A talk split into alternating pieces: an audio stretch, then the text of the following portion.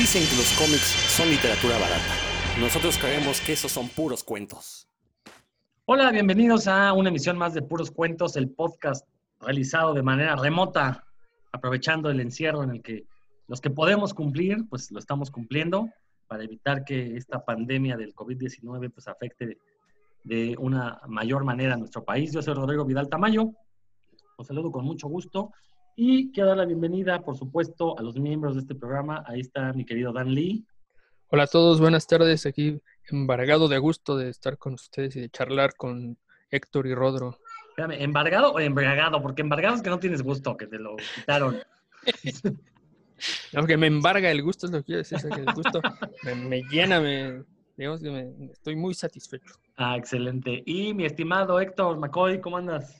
Pues por aquí, aquí estamos. Este, yo sí tengo que salir, mi trabajo todavía es de los que dicen que son esenciales, entonces tengo que salir a la calle. Pero en momentos como estos son los que me llenan de felicidad, de poder comentar con ustedes pues, noticias o, chismes del medio, o cómics nada más, películas, series, todo lo que sea del mundo ñoño. Amigos que nos escuchan, aquí estaremos comentando. Excelente, y espero que tomes todas las precauciones al salir, ¿no? Porque sí, está sí, medio, está medio complicado.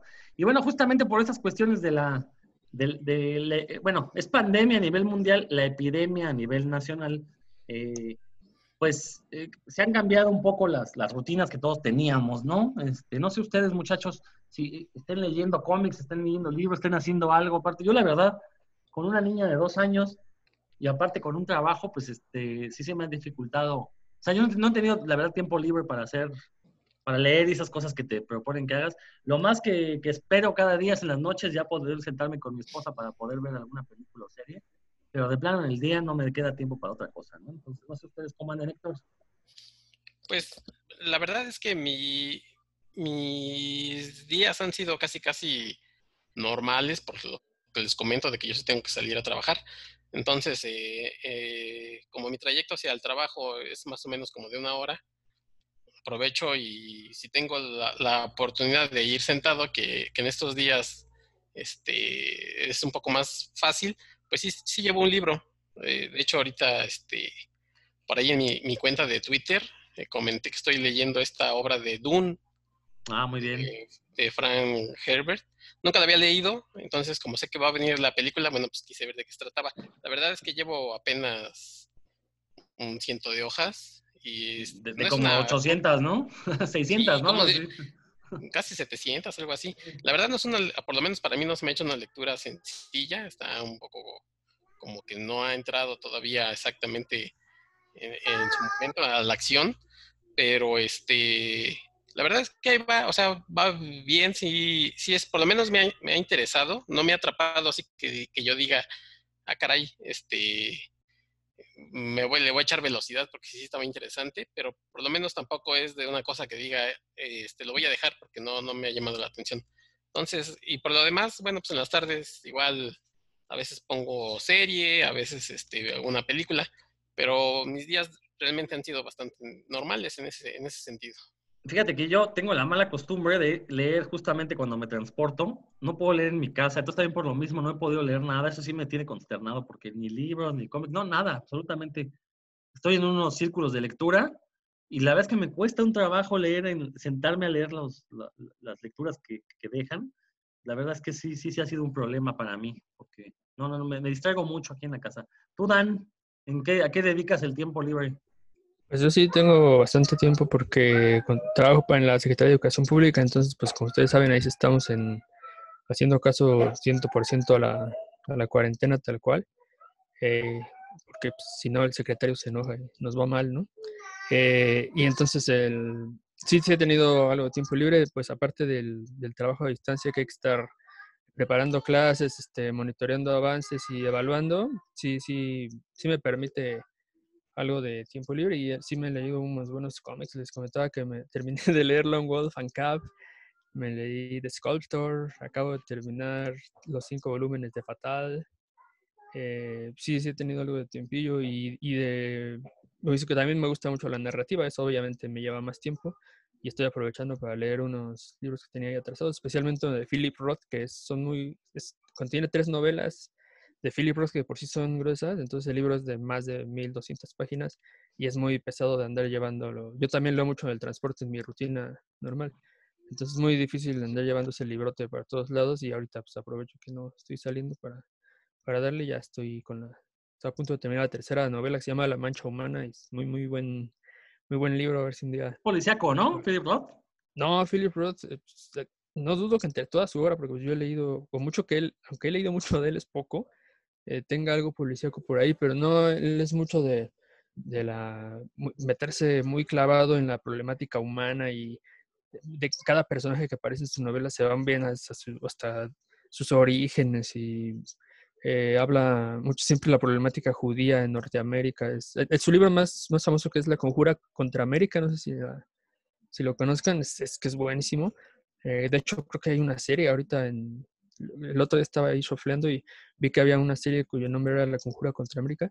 Es sobre una historia alterna en la que en Estados Unidos gana hay un presidente judío y la Segunda Guerra Mundial se tiene un como una, un camino diferente del que tuvo en la vida real y ese es uno de sus mejores libros y tan siquiera yo de los que he leído de él es el que más me ha entretenido pero sí siempre es muy profundo ese, ese cuate entonces ah, sí, lleva su tiempito sí no la verdad no, no o sea había visto sus libros pero no, no sabía de qué iban y bueno rápidamente antes de entrar ya de lleno al tema eh, ahora con el pretexto de, esta epidemia que nos tiene asolados y que se han cancelado actos públicos, pues varias este, convenciones de cómics aprovecharon pues, para tener el pretexto perfecto para no realizarse. A mí me sorprende, bueno, una que se realizó irresponsablemente porque luego resultó que uno de los invitados dio positivo y no sabemos dónde se, si viene contagiado, si se contagió acá, si se contagió en el, eh, en el transporte, pero bueno, a final de cuentas fue una este, irresponsabilidad no tomar las medidas necesarias para llevarlo a cabo, pero ya dos convenciones, una que no se había eh, realizado el año pasado, la CONCE, ya avisó que según ellos iba a realizar en noviembre, ya dijeron que no. Y la otra, una, la infame POCON, que iba a ser originalmente la, la competencia directa de la mole, eh, que también ya lleva dos años continuos fallidos en los que no se ha realizado. Eh, lo cual, pues eso habla muy mal de los organizadores. Ok, les vamos a dar el beneficio de la duda en este año, porque tienen el pretexto perfecto, pues para que no, no hablemos mal de ellos, pero lo cierto es que ambas convenciones, ya desde años pasados, la con que más, sobre todo, llevan ya un historial de fracasos bastante, bastante eh, infame, ¿no? Como, como decía hace un momento. Entonces, ustedes no sé cómo vean esta situación, eh, porque yo sí siento que la verdad es que es, hay un problema en que solo haya un evento grande en México de cómics.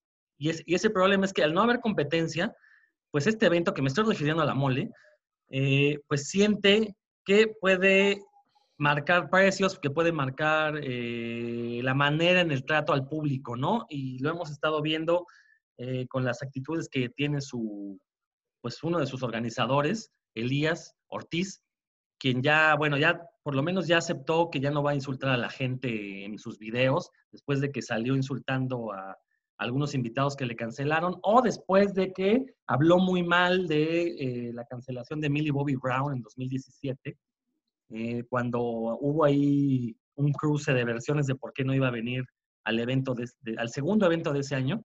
Entonces, bueno, ya hace un par de semanas salió Elías en un video diciendo que, por lo menos ya no iba a insultar a la gente, lo cual me parece ya un avance. Eso no le quita que sea un pelmazo, eh, porque va a seguir hablando a espaldas de la gente, va a seguir hablando eh, y va a seguir tratando mal a sus trabajadores, ¿no? Porque ahora con esto, esta situación que se dio hace, cuando terminó la mole, ¿no? Y que nos enteramos de que había hecho comentarios homofóbicos sobre actores homosexuales, la verdad es que salieron a la luz muchos eh, trapitos negros que salieron ahí, ex trabajadores y ex colaboradores del, del, evento, que curiosamente los intentaron silenciar con el típico argumento es que están ardidos porque los corrimos, cuando pues no, o sea, lo, cierto es que sí hay un, hay una, eh, un campo de explotación en ese evento, ¿no? Entonces yo sí siento que de, alguien debe salir a hacerle la competencia y demostrarles cómo se pueden hacer las cosas de mejor manera, pero sí, me cae que ni la Conque ni esta Popcon, que no sabemos nada de ella, no creo que vayan a ser eh, contrapeso necesario, ¿no? No sé quién quiera comentar algo. Héctor. Sí, la verdad es que la manera de, manejarse de Elías Ortiz ha sido bastante mala. eh, cuando se dio a conocer esta situación, pues lo primero que hizo fue salir a decir, pues yo dije lo que dije y si te eh, caló a ti, pues es culpa tuya, no mía. Entonces, este, ni siquiera fue como una disculpa.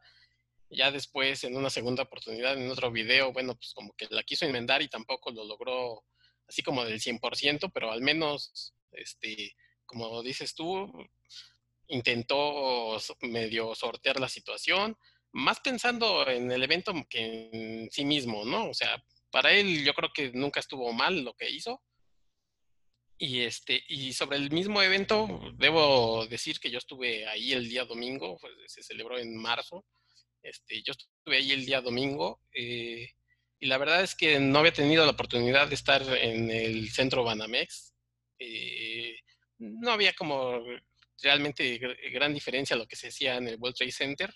Eh, los artistas bien, eh, la, verdad es que hasta se me hizo que había poca gente para ser domingo, se me hizo que había poca gente, pero dicen que el, que el día eh, viernes y sábado pues, tuvieron entradas bastante buenas. Yo creo que se estandarizó el día de, de, entradas, o sea, antes los viernes eran bastante flojos, me dicen que ahora los tres días estuvieron bien, quizás no a reventar, porque también el lugar es más grande, pero bueno, eh, yo no había estado ahí en, este nuevo lugar, que es la segunda vez que se realiza ahí. Y bien, o sea, bien como ya muy, este, muy puesto el evento, ¿no? O sea, sí, sí tiene razón, tiene que venir alguien que, que le dé batalla. En la con que sí lo quiso en Querétaro, bueno, pues sí dio de qué hablar porque trajo algunos invitados por ahí que llamaron la atención, ¿no? Tom Holland, cuando estuvo Stan Lee, pues, claro que llamaban la atención, pero no sé qué tanto le, podía competir, ¿no? O sea, la mole como sea ya tiene varios, varias ediciones que, viene haciendo lo mismo y por lo, por lo mismo este, la gente ya, ya sabe qué va a obtener del evento. En cambio, la Conque, bueno, pues era un lugar apartado de la ciudad, tiene que, tiene que haber un evento aquí que se realice y que le dé batalla lo del eh, Popcom, creo que hasta hablamos de cuando ya se estaba este, medio empezando a hablar de este, de este evento, creo que todavía seguíamos nosotros en la primera, este, la primera temporada, creo que alcanzamos a hablar de ello y mira, todavía es, es más, es la convención de la que más he hablado que nunca se ha hecho. Mucho, más que la que quería organizar Televisa. sí, no, y bueno, Televisa el, programa pasado por ahí Dan este, habló de ello, que, terminó siendo creo que un evento, una venta de garage, ¿no? Más o menos. ese fue su evento que iba a ser en, el Estadio Azteca, terminó siendo un evento de, venta de garage. Y no, no hay quien le haga competencia a la molde, y mientras pues, no exista quien eh, le meta un susto, este, pues la gente involucrada, la que todavía sigue involucrada obviamente, pues la va a seguir defendiendo como si fuera la quinta maravilla, creo que habrá que, habrá que este, bajarle los, pies a la tierra, ¿no? A los involucrados y decirles, mira, si hay otras ofertas, hay otras cosas que se pueden hacer mejor, pero pues mientras eso no pase, la mole seguirá siendo el, pues, sí, sinceramente sí es el evento más grande porque no hay otro, no hay otro que se realice. Dan.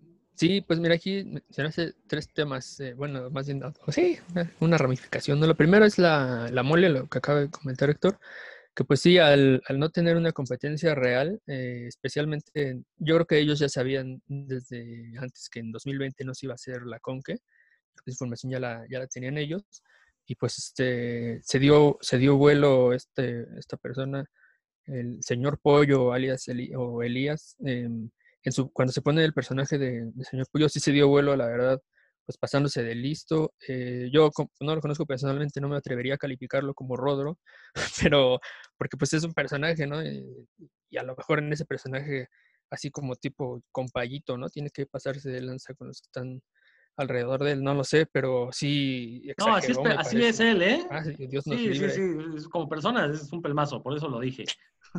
No, pues y además sus comentarios los hacen cuentas personales, ¿no?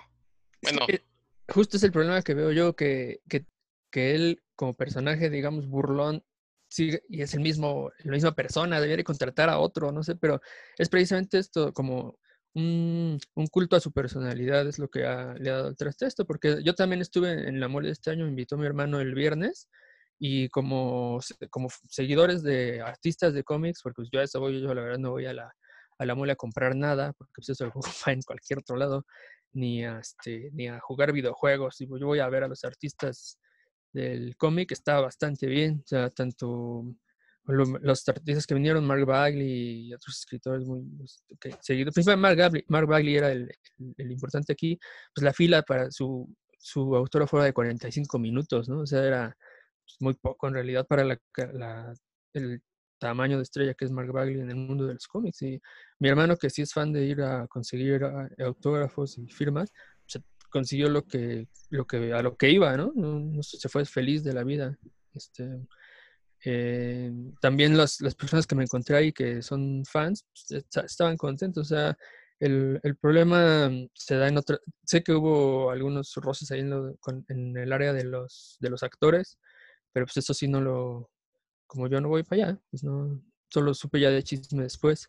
Eh, pero bueno, así que como fans del, del cómic, ah, bueno, y del cómic nacional no se diga, ¿no? Había, estaba lo más, no, no lo mejor porque faltaron algunos de los que yo admiro mucho, pero que no tenían material nuevo, pero sí de lo más granado, algunos de los mejores, con material ahí que, este, de, de estreno, por ejemplo, era la primicia que lo, lo, llevaban ahí, como Edu Molina, ¿no? Edu Molina ya un material que lado yo no lo había visto y me dijo, no, este, este va saliendo, ¿no? Va saliendo de la imprenta, ya muy buenos precios también, pues ahí sí puedes convivir, charlar con ellos, nadie te, nadie te, te hace a un lado, nadie te empuja, te dice, no, ya vete, chavo, ya aquí ya pasaste.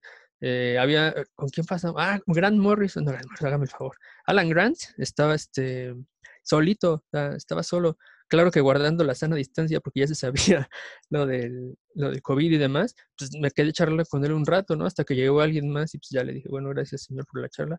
Pero él estaba encantado de hablar con, con la gente que fuera a hablar con él. Eso está, eso yo creo que, no se pierde. En las otras áreas, pues sí son problemáticas. En cuanto a la Conque, que empezó con un boom, ¿no? Empezó muy fuerte, también Stan Lee, Tom Holland y demás. Como tengo la impresión, el, sí hubo una el año pasado, Rodro, pero sí me, la impresión de las personas que yo conozco que fueron a las anteriores fue como que de alguna forma se desinflaba, aunque salieron también contentos y digo, se les, dio lo que se les prometió, eh, de alguna forma sí sintieron como que venía en, ligero declive y pues con la ausencia este año de la Conque, pues ese ligero declive se convierte en tal vez en abismal declive, ¿no? Salvo que tengan un plan muy bien hecho para 2021. Y la otra... ¿Ha habido tres conques? Perdón. Sí hubo... Nueva época? Entonces, bueno, tú dices la, la época, ah, la, la, del plesiosaurio. No, no, de, esta nueva época me refiero, o sea, la primera fue la de Stan Lee, ¿no? Ajá. Luego, El siguiente año hubo una que fue un fracaso que hasta en el programa de radio de René Franco, René Franco salió diciendo que habían perdido 5 millones de pesos. Diantre. No, este, no sé si Héctor tenga el dato de si esa fue la de Según yo, esa fue la última. El año pasado no hubo, según yo, no me acuerdo. No, el año pasado, mm, de hecho, aquí tengo, es que, bueno, hay unos cuates que, los que estoy... No, por yo estoy equivocado, la verdad. No, no, no Ajá, y de hecho... sí, estuvieron... No, sigo las noticias de la Conque. Aquí ellos... Pero, perdón, perdón, termina, termina. Y ya se me olvidó que... Ah, sí, pero sí, sí hubo. Y en la PopCon, pues ya eso se me hace a mí una vacilada, ¿no? O sea, clar claramente... Eh, quien, cuando empezaron a, a, promover no sabían ni qué estaban haciendo, creían que se hacía, que una convención se hacía como poner una tiendita, este, y pues eh, en tanto no contraten a alguien que de veras sepa hacer las cosas, eso jamás se va a hacer. Solo lo hicieron como para colgarse del éxito de la mole, querían tener ahí la, misma entrada de la mole, pero sin, sin la experiencia en, la organización y en la logística que tiene la mole. ¿no? Sí, que de hecho el chisme es que la gente de Popcorn es gente que trabajó para la mole, que vieron el negociazo que era y decidieron aliarse con el World Trade Center y y lanzar este evento, ¿no? Y que fue la razón por la que la mole salió del World Trade Center. Pero bueno, eso es un chisme, no, no, no tenemos certeza de que eso haya ocurrido, es lo que se lo, que se dice en las calles, ¿no? Pero bueno, como, bien dicen ambos, pues eh, necesitamos competencia. Héctor. Sí, este, sí, tiene razón Dan, sí hubo Conque el año pasado. Este, regresó, regresó Tom Holland, y estuvo Jake Gyllenhaal, este, estuvieron promocionando precisamente Spider-Man, este, Far From Home. Pero, y bueno, lo que yo quería comentar también es que eh, decir que, que, la mole ya no es solamente un evento de cómics, ¿no? O sea, eh, dejemos de lado esa noción de que solamente es de cómics, para ellos ya es de entretenimiento y si los cómics eh, pasan a segundo plano, para ellos no, no, ya no les hace como tanto mella, ¿eh? Este, hay cosas más, más vendibles ya para ellos, o sea, los artistas, este, inclusive había un pasillo con gente de, de youtubers, por ejemplo, y había creo que más gente en ese pasillo que los artistas. Como bien dice Dan, a mí me, el domingo que estuve yo ahí, hice una fila como de media hora para, para conseguir un autógrafo de Mark Bagel. Este, yo la verdad iba así con la, con la pura expectativa de, que iba a haber mucha, mucha, gente y no me llevé nada. O sea, pensando en que ni iba a ser ni filas, dije, no, esto va a estar bastante pesado, no me llevé nada para, para autógrafos.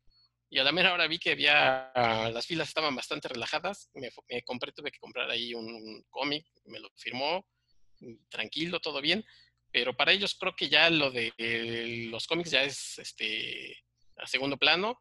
Y por eso es el segundo evento de entretenimiento más grande, ¿no? Porque ya ellos ya ven otras cosas que, solamente cómics.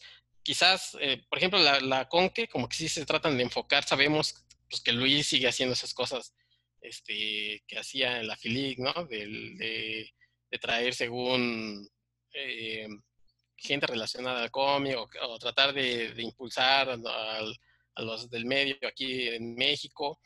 El Popcom se ve que tampoco es un, no va a ser nunca una, una convención solamente de cómics, sino de entretenimiento en ese sentido. Bueno, pues a lo mejor eh, iba a ser una buena oferta, aunque realmente no sé si ustedes se acuerden de los precios de la Popcom, estaban de locos, o sea, cobraban no sé cuántos miles, ¿no? Para, para entrar y meet and greet, y o sea, como que la verdad bastante, bastante alejado de la realidad del ñoño promedio, o de la familia promedio, iba a ser una locura este, desembolsar las entradas que estaba proponiendo la Popcom. Digo, lo cierto, esto que mencionas, Héctor, es muy interesante y creo que en algún momento vamos a tener que dedicarle un programa entero. Esta cuestión de que efectivamente en todas las convenciones que otrora eran de cómic, ya se han convertido en convenciones de entretenimiento en general. El cómic ha ido perdiendo mucho terreno y se refleja eso en las ventas, ¿no? Y tiene que ver con lo que platicábamos el programa anterior acerca de eh, cómo la industria del cómic pues ha ido perdiendo ventas y pues esta pandemia no es más que un golpe mortal, ¿no? Entonces, este, bueno, aparentemente va a ser un golpe mortal, pero sí, eso que, eh, eh, que mencionas es muy, muy cierto. Eh, bueno, este, ¿ibas a comentar algo, Dan? Sí, nada más de acuerdo con lo que dijo Héctor, que es muy notorio en las, en las conferencias de la mole en las que hay autores de... Yo la última que entré fue una de Eric Larsen, pues, había seis filas de personas exageradamente, ¿no? Y en cambio en esta de que de Tom Holland y el elenco de Smallville dicen que hasta que para entrar un o sea que se atascó y yo digo, bueno, si creen que esas personas tienen algo más interesante que decir que Kerry Clarkson, pues vayan, vayan y asistan y diviértanse. Pero pues, de hecho, creo. que en esta, en esta edición de la Mole creo que se cancelaron todas las conferencias que tenían que ver con autores este, de cómic, ¿eh? Digo, Rodrigo no me dejará mentir, él inclusive, tú llegaste a coordinar alguna alguna plática este, en la mole, ¿no, Rodrigo? Sí, así fue hace algunos años. y, bueno, los, hoy los organizadores se han dado cuenta que la gente pues ya no, como, como dice Dan, o sea, por...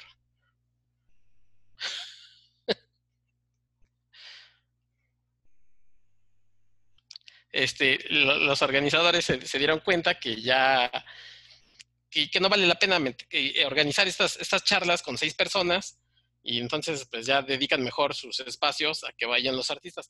Obviamente pues había mucha más expectativa por lo que dijeran este Tom Welling y la gente de Smallville, que pues, lo, que, lo que le pueden preguntar las, las mismas preguntas de siempre, este, oiga señor, ¿y cómo se le ocurrió el Wolverine?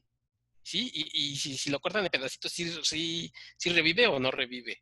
Pues no, realmente eh, no, son, no son como pláticas este, charlas de, de, un profesional que te diga, bueno, el proceso de, creación y demás, sino muchas veces terminan diciendo, oiga, y en el número este, 134 de, de, tal edición, ay, estuvo bien bueno, ¿cómo se le ocurrió? Pues la verdad es que no tiene sentido hacer este tipo de pláticas, cuando yo creo que los, los autores, pues, este, ellos como que quieren que le pregunten sobre su trabajo actual, sobre lo que pueden todavía ofrecer, al medio, a, las editoriales. De hecho, yo lo que procuraba en esas charlas, lo que procuraba era preguntarle a los autores sobre su, política propia, sus ideologías, cosas así, o sea, cosas que nos hablaran de los autores como personas.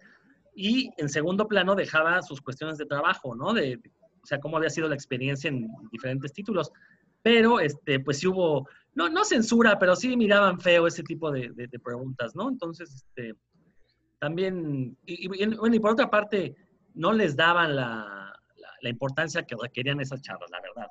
Este, uno llegaba al evento y no había señalización, le preguntabas a los chavos, oye, ¿dónde son las charlas? Y los chavos no, o sea, los chavos que, que, que, que, eran parte de la logística del evento no sabían. Entonces también como que no había mucha eh, buena publicidad para atender eh, ese tipo de, de, actividades, que la verdad a mí es lo que me parece más valioso de este tipo de eventos. Dan. Sí, totalmente de acuerdo. Yo por eso te invité, Rodrigo, cuando presentamos Canek Junior el cómic en el Zócalo, dije, no, ese, ese Rodro sí es buenazo para, para coordinar presentaciones, que, que venga el Rodro.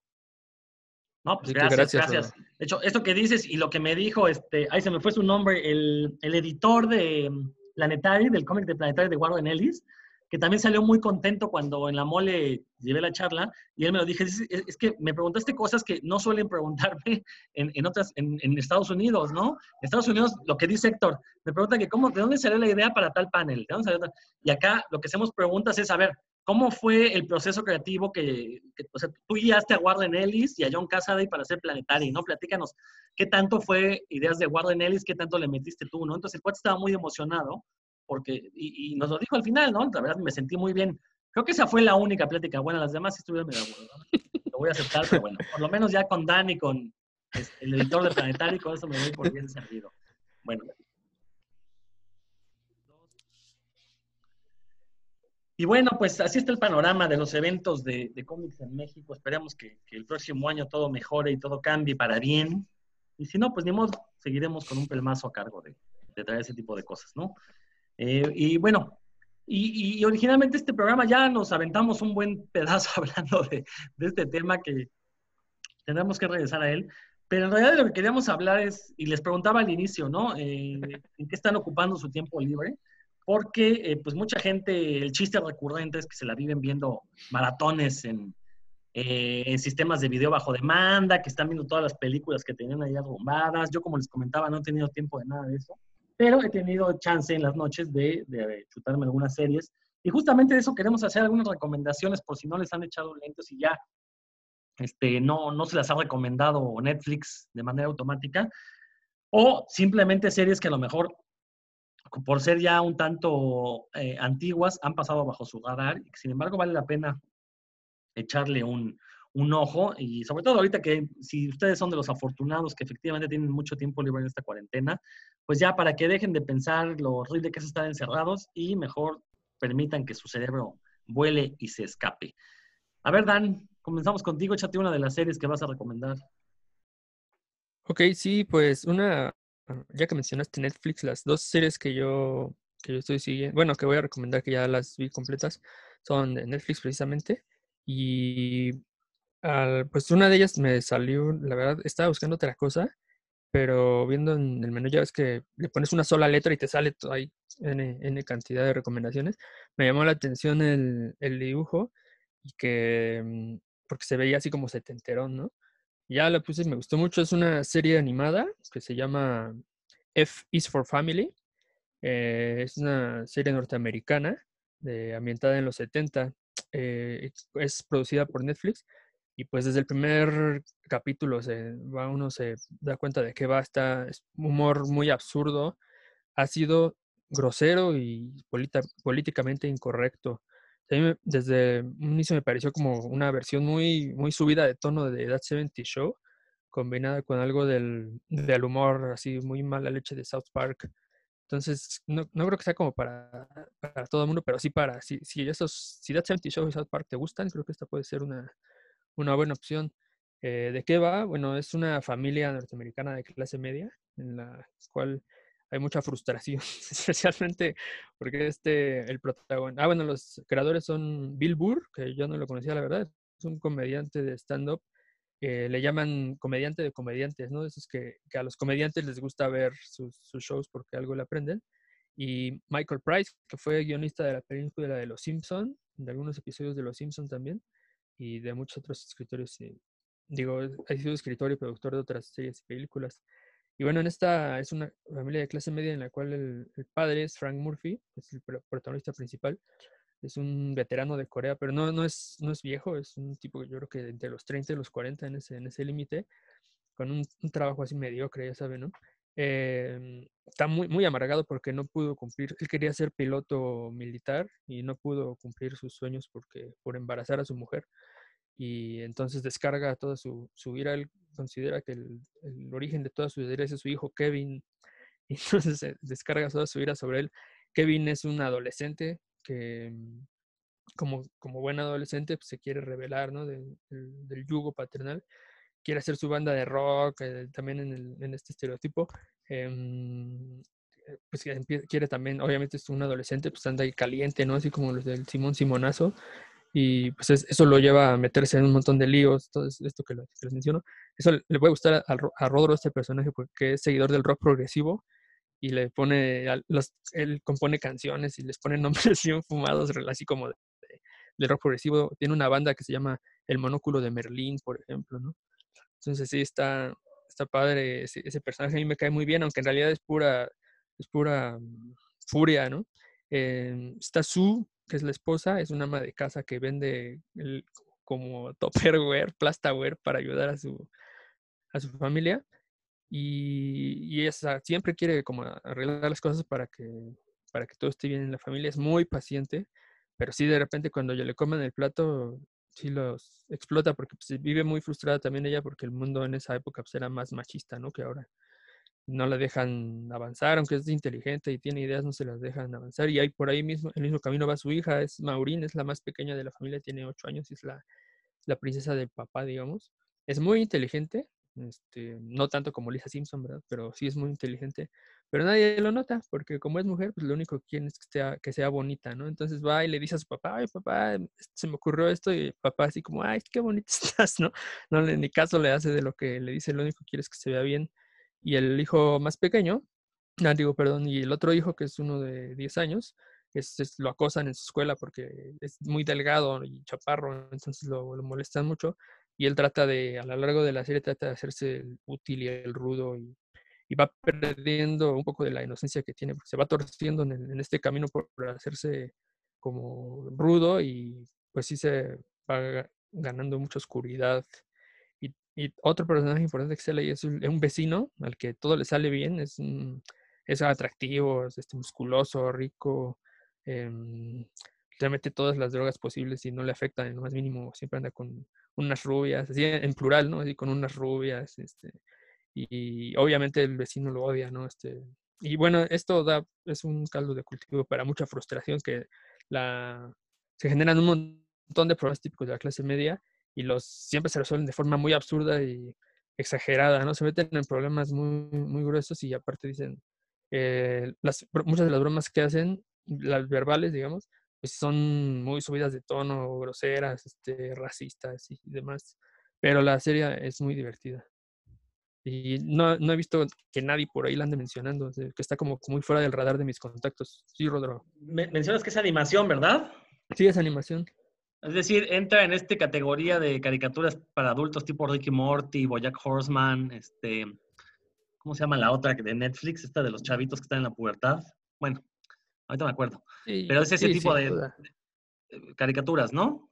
Que Sí, ya sin pretenden, ajá, hecha- hechas por chavitos, que, bueno, por adultos que vieron muchas caricaturas de niño y quieren seguir haciendo caricaturas, pero ahora dirigidas a un público eh, adulto, no le vamos a llamar maduro, a un público adulto.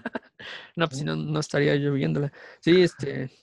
No, nada, para nada, ¿no? Yo, mi hijo lo va a ver cuando tenga 18 años. Está, está bastante subida de tono y pasan, pasan cosas bastante manchadas, la verdad, pero es divertido. Es muy, muy, muy ácido.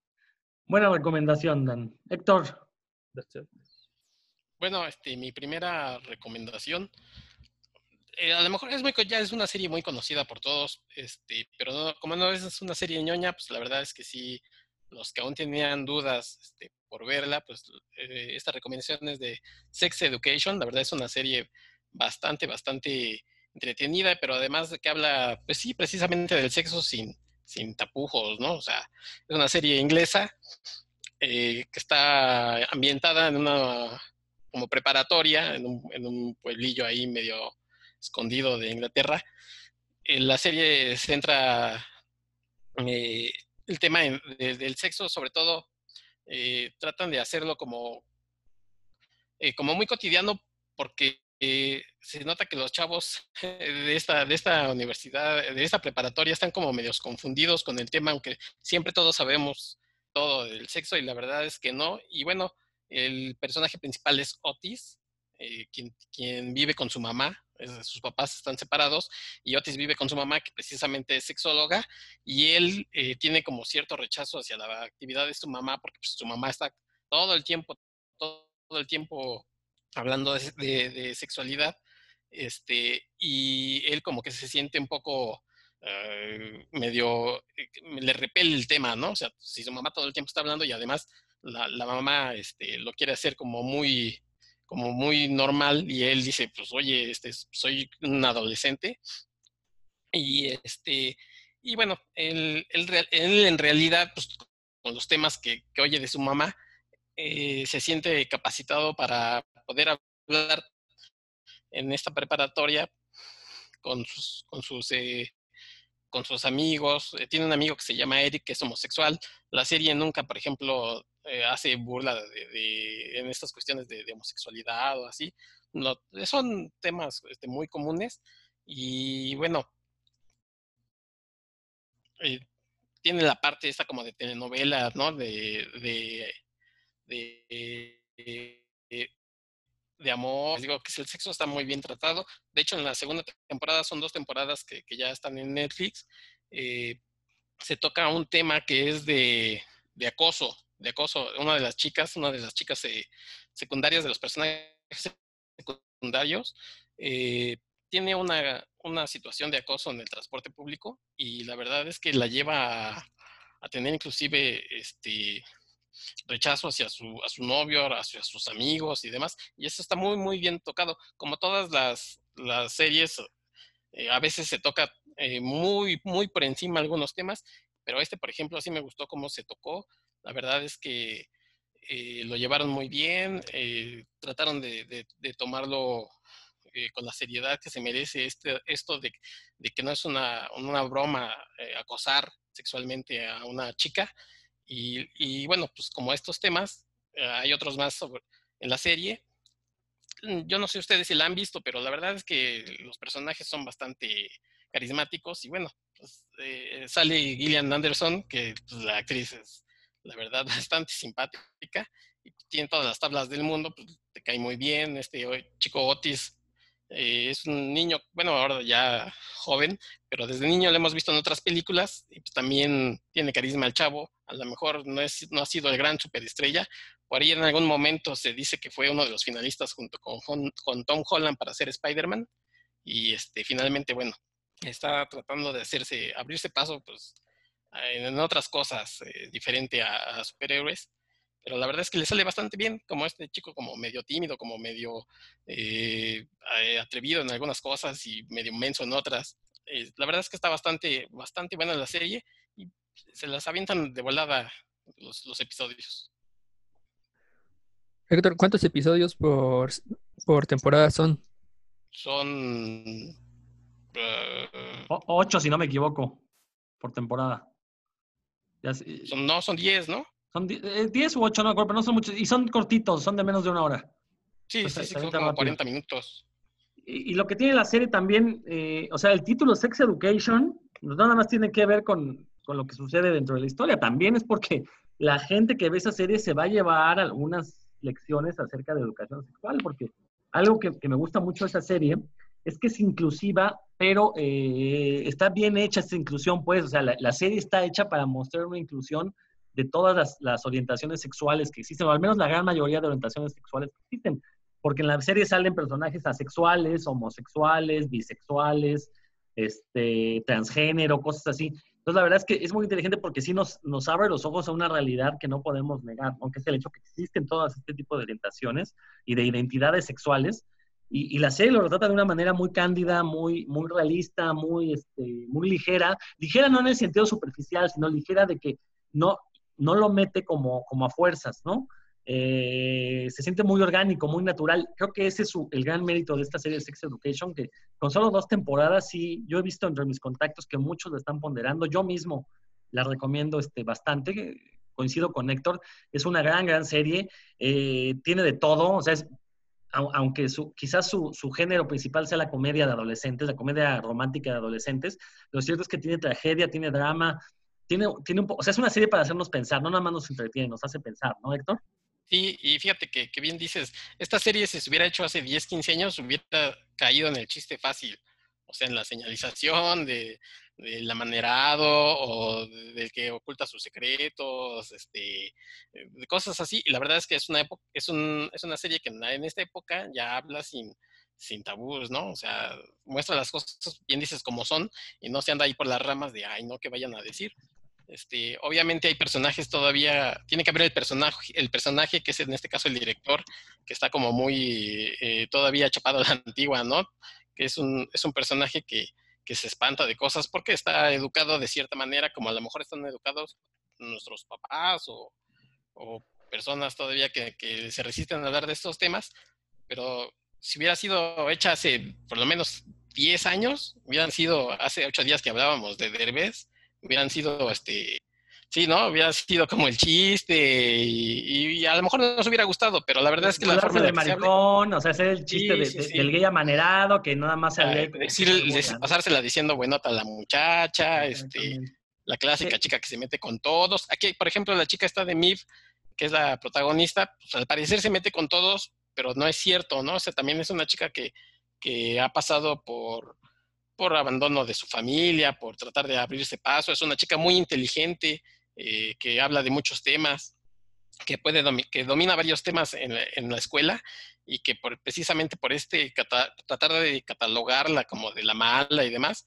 no le dan como el lugar que se merece y ella misma este, trata de no figurar mucho porque cree que, que, no, que no es el papel como de un poco de la mujer, ¿no? De no, pues no voy a, figurar. Y sin embargo, cuando eh, los maestros se, dan cuenta que ella es una persona muy inteligente, le dice, no, pues tú para, para adelante, una de las maestras le dice, oye, pues tú puedes, este, en, estos, en estas escuelas, las gringas sobre todo, y las inglesas tienen estos equipos de debate, ¿no? Le dicen, oye, pues tú deberías estar acá con nosotros, ¿no? En estos, en estos equipos de debates, de, preguntas y respuestas, pues la verdad es que eres muy inteligente y ella se, valora eh, en, en, ese lado como de su inteligencia, no solamente de sacar provecho hacia los demás, sino también ella... Eh, Mm, eh, demostrando que tiene conocimientos y demás. Te digo, la verdad es que está bastante bien. No sé si sea una serie como para ver entre padres e hijos, pero pues los chavos sí, sí, yo creo que ya la han visto y se identificarán en, muchas cosas de la serie. Sí, una muy buena recomendación, Dan. Este, no es quería saber si ya dejaron de hablar de sexo porque le quité el, volumen porque me asusta. ya, ya, ya terminamos. Oye, ¿cómo dan? Pero, oye, pero ¿cómo dan? Pues tú vas. No, que va Rodro, ¿no? Nada, quería hacer un comentario muy, muy ameno. Ah, este, miren, creo que la gran mayoría de las recomendaciones que vamos a hacer son de Netflix, porque es innegable que Netflix es el sistema más popular de, video bajo demanda, ¿no? Este, y, con justa razón, creo que a mí la interfase de Netflix es la que se me hace más amigable para buscar cosas. Bueno, se me hacía más amigable, le han hecho unos cambios últimamente, ya es cada vez más difícil encontrar, sobre todo las cosas que no te recomiendan. Pero comparada, por ejemplo, con Amazon, eh, en Amazon me choca porque es muy difícil encontrar cosas. Si, no le pones la palabra clave, simplemente no vas a, encontrar lo que estás buscando, ¿no? Entonces creo que por eso es que Netflix eh, se ha convertido en el líder de los sistemas de video bajo demanda. Y, estaba leyendo una noticia justamente que ahora con esto de la cuarentena aumentaron sus números, pero brutalmente, ¿no? Entonces, si antes era un negocio, ahorita resulta ser mucho mejor. Pero bueno, y también lo cierto es que Netflix sí se ha empeñado en sacar estos productos para todo tipo de, público, ¿no? Tenemos series de ciencia ficción, series de terror, series de, comedia, series de, drama, de tragedia, históricas. Hay el, básicamente el género que quieras, lo vas a encontrar en Netflix. Creo que también ese es un gran acierto. Y dentro de esta diversidad de géneros tiene un par de, programas, pues, pues más enfocados al drama, pero que de, de, cierta manera están relacionados con los cómics. Me refiero a un par de series, una que se llama Cómo crear a un superhéroe, que trata acerca de una mamá que tiene un niño con poderes y cómo es esta dinámica familiar, cuando, o sea, cómo le haces para que un bebé con poderes, bueno, no, no es un bebé niño, porque ya los poderes los empieza a manifestar después de los cinco años, pero si controlar a un niño normal es difícil, y los que sean padres me darán la razón, evitar que haga berrinches, que se porte bien. Ahora imagínenlo con un niño con superpoderes, sobre todo si sus superpoderes son volar, teletransportarse, cosas así. ¿Cómo cuidas a un niño así, no? Pues es parte de lo que nos plantea esta serie. Desgraciadamente la serie no profundiza en eso. Creo que hubiera sido mucho más interesante ver los problemas de la mamá, porque aparte es una madre soltera. Eh, ver los problemas de, de, la mamá de criar a, a, un niño con estas características. Eh, pero la verdad es que eh, es una serie, me pareció a mí muy interesante, porque me parecía, sobre todo ahora que soy padre, pues son muchas de esas dudas que le surgen a uno, ¿no? O sea, y, es lo que decía hace un momento, si, si, criar a un niño no es nada sencillo, pues ¿cómo lo haces con un niño que, que es diferente, muy diferente a los demás, ¿no? O sea, y, y justo este es el, el, otro comentario que maneja esta serie, ¿no? Que pues habrá familias donde los hijos pues tengan otro tipo de capacidades y la verdad es que no debemos andar juzgando a la gente a la ligera, ¿no? Es, se me hace muy interesante. Digo, porque otro aspecto de esta serie es que los personajes son, son negros, son gente de color, entonces eh, a lo mejor a los mexicanos no nos importa mucho, pero lo cierto es que en Estados Unidos todavía es un estigma ser una persona de color. Y cuando digo persona de color, me refiero a negros, este, latinos, chinos, es decir, todos aquellos que no entran en la categoría de blanco, ¿no? Entonces, eso también le da más fuerza a lo que estamos viendo en esta serie, ¿no?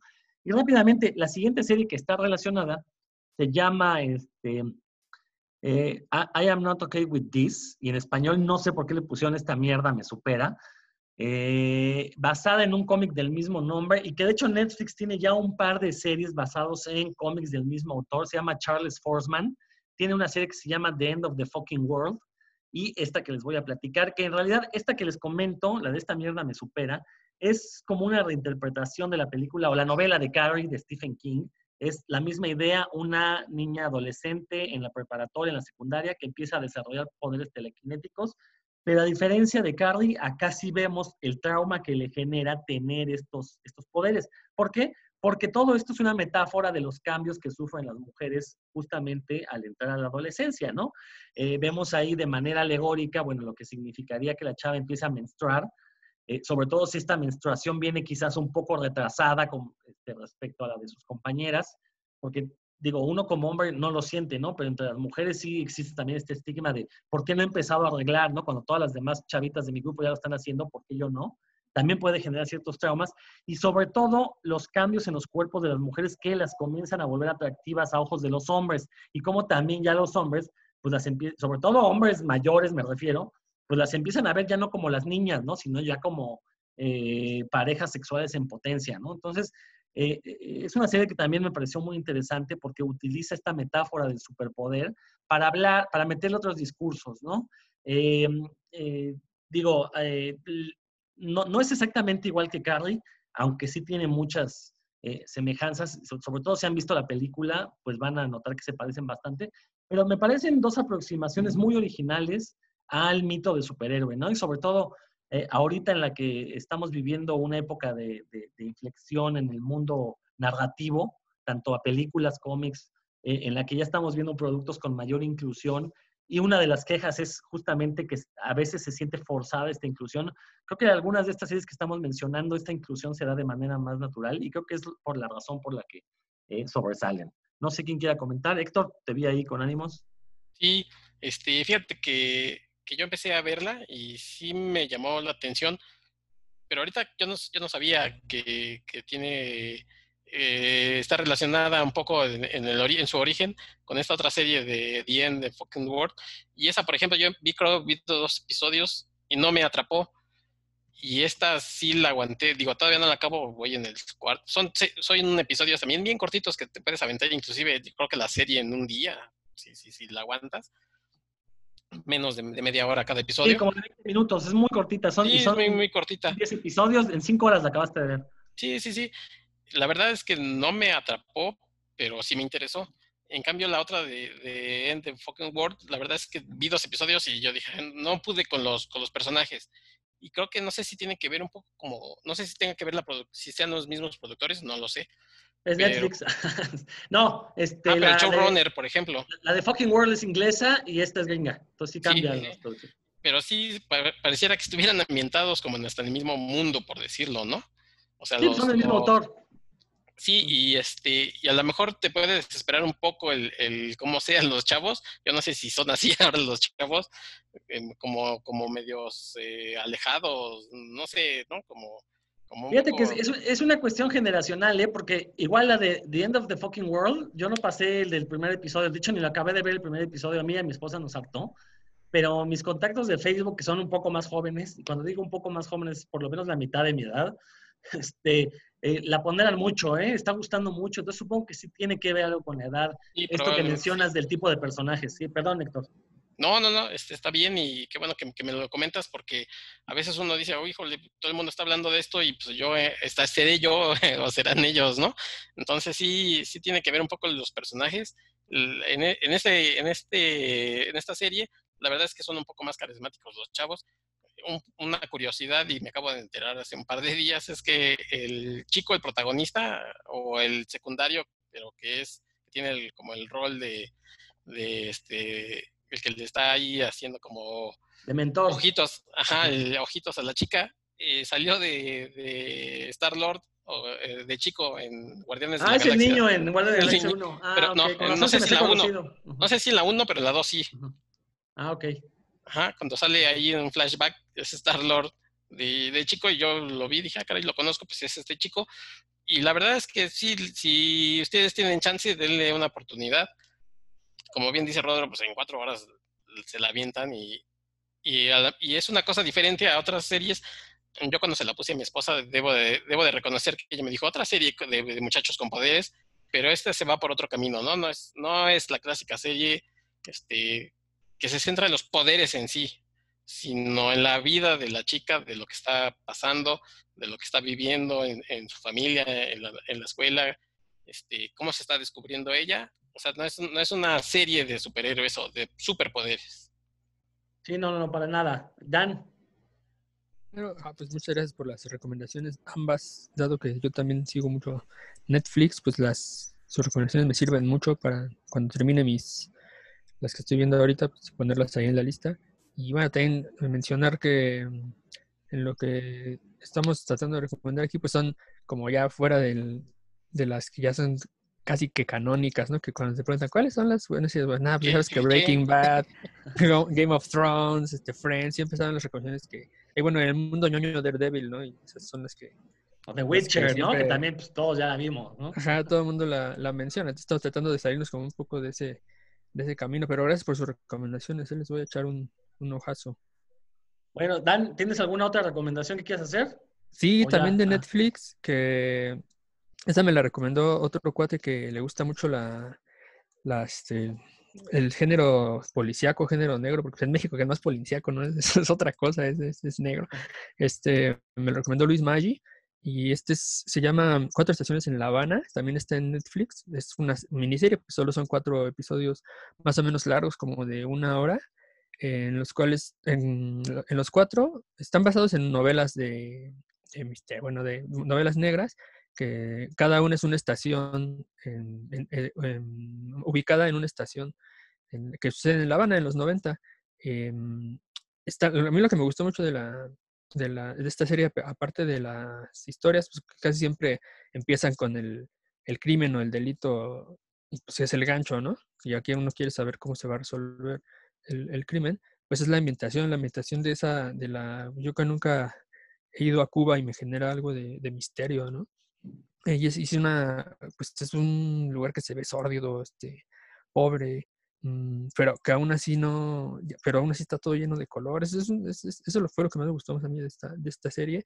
Y bueno, si son seguidores del género negro, seguro que también les va a latir. Todas, en todas se va, hay una, un, misterio que el, el, detective, ¿cómo se llama? Mario Conde es el, nombre del personaje, el detective Conde, lo va a resolver, ¿no? Y el detective Conde, aparte, es, es alcohólico, bueno, fue alcohólico, trata de, de, no volver a caer en lo mismo es este, una persona que se, se inmiscuye demasiado emocionalmente con los casos que tiene Em, y aparte, quiere, todo el mundo sabe que está escribiendo una novela, entonces los personajes secundarios se la pasan molestándolo porque no, no la publica. Está, tiene, tiene muchas aristas, tiene ah, eh, pues, partes divertidas, partes muy, muy oscuras. es eh, como los- una metaficción, Dan, perdón. No, en realidad no, porque, o sea, él, su personaje simplemente es un novelista, ¿no? Que, que saben que, que- porque la novela que está escribiendo, él es como de, es de romance, ¿no? No es, Ah, este, no es negra, pero sí lo, lo molestan con eso, ¿no? Porque o ya, o ya escribió algo y lo publicó y tiene mucho que no ha escrito. Este es algo que queda como en el aire, que, que hace mucho que escribió y, y ya no ha vuelto a escribir, o nunca ha escrito, no, pero sí saben que está escribiendo, ¿no? Eso sí, eso sí lo saben y lo molestan con eso y se, se- conforme avanzan los casos se, se entera uno de cosas del pasado del personaje. Está bastante bien, porque aparte son cuatro, cuatro historias nada más, entonces se, la, se les echa uno rápido. Esa- esa Ah, buena, buena recomendación. Sobre todo, a mí me gusta de repente ver ese tipo de cosas y andaba en la búsqueda de, de algo así más enfocado al trailer. Suena bastante bien. Héctor, otra recomendación o comentarios que quieras hacer. Sí, este, yo les quiero recomendar una serie de seis amigos, que son tres muchachos, tres muchachas. No, a ver, voy a tratar de explicar lo que pasó con la- mi siguiente recomendación. Este, que sí es recomendación, pero no es recomendación. Hace como unos dos, tres meses vi una serie en Netflix que se llama One Strange Rock. Eh, está narrada por Will Smith, o él es el, digamos, el- el que nos guía por, por esta serie de capítulos, y se centra básicamente pues, en la Tierra, vista a través de, de siete astronautas. La verdad es que está bastante bien hecha. La serie es de, de National Geographic, está producida por Darren Aronofsky, pero y ahí está el, el pero, me acabo de enterar porque pues, lo busqué precisamente, dije, sí, es Netflix, ya no está en Netflix. Ah, Entonces, la verdad es que es una serie bien, bien, bien interesante, bien buena. Eh, habla, estos, estos eh, astronautas obviamente pues salen al espacio, han estado en la, en la Estación eh, Espacial Internacional eh, y de- desde ellos, desde, su óptica, pues ven a la Tierra, ¿no? Como la caniquita, a los que son Tierra, bueno, pues este, efectivamente la Tierra es redonda y ellos la han visto de, de esta estación. Y si bien es cierto que, bueno, hemos buscado, o se ha buscado la, eh, la NASA y diferentes eh, eh, organizaciones han buscado, no sé, vida y cómo son otros planetas, bueno, aquí se centra en que nuestro planeta también es un planeta raro, es un planeta que ha generado vida a pesar de lo, de lo complicado que, que ha sido eh, que, que los humanos estemos. La verdad es que es una serie bien interesante, uno de los astronautas que a lo mejor por ahí habrán visto porque salen en muchos lados haciendo divulgaciones, este, Chris eh, Henfield, es un señor como de bigotito, por ahí hay, Ah, hay un video que canta este, Space Oddity, está Sí, en, la, sí. en la estación espacial cantando Space Oddity, es uno de los astronautas, pero bueno, hay otros, ¿no? Que hablan sobre, sobre lo que ha sido para ellos estar allá arriba y cómo es la vida acá en la Tierra y lo que han tenido que vivir ellos, este, por allá. Ahí, ahí por ejemplo, el, el primer episodio sí te deja, te explota la, cabeza y te, quedas así como que, "Eh, esto no lo sabía, que, que, por ejemplo hay una conexión este, muy estrecha entre el desierto del Sahara y el Amazonas, ¿no? O sea, de esas cosas que uno nunca se, se hubiera podido este, imaginar. Y cuando veo este tipo de series dices, wow, sí hay que cuidar el planeta porque pues, solamente, para nosotros solamente hay uno. O sea, a lo mejor nos dicen, oigan, sí, se descubrió un planeta muy parecido a la Tierra, pero que está a dos millones de años luz, pues eh, es como, como si nos dijeran, sí hay ley seca aquí, pero pues hay una chela en Rusia, ¿no? Pues, cuando voy a ir yo a Rusia, ¿ya para qué? Pues cuando se acabe la ley seca, ya, no, ni caso tiene. Entonces, la verdad, chequenla, se llama One Strange Rock, pero no está en Netflix.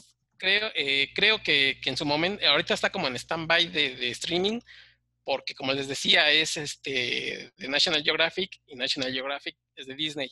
Entonces, probablemente cuando esté Disney Plus, esté ahí. Si no, bueno, pues ya saben que hay otras opciones, si, la, si la quieren ver antes, ¿no? Antes de que esté este servicio de streaming, hay otras opciones, pero si no, pues por ahí seguramente estará. Así es, algunas opciones poco ortodoxas para buscarlo. Pues bueno, creo que con eso llegamos al final de este programa. Ya tienen algunas recomendaciones, ya, ya comentamos, ya debatimos un poco al inicio. Este, muchísimas gracias, muchachos. Si se gustan despedirse, Héctor. Bueno, pues muchas gracias. Nos estamos escuchando para la próxima. Dan. Gracias a todos por habernos escuchado. Gracias a ustedes por sus recomendaciones que seguiré al pie de la letra. Exacto, aquí nos estamos escuchando y como siempre los invitamos a visitar el Facebook de Puros Cuentos y agradecemos a eh, revistacinefagia.com por prestarnos su canal de, eh, de, Spotify, de Google Podcast y de Apple Podcast para poder este, tener disponible este podcast de Puros Cuentos. Muchísimas gracias, nos estamos escuchando.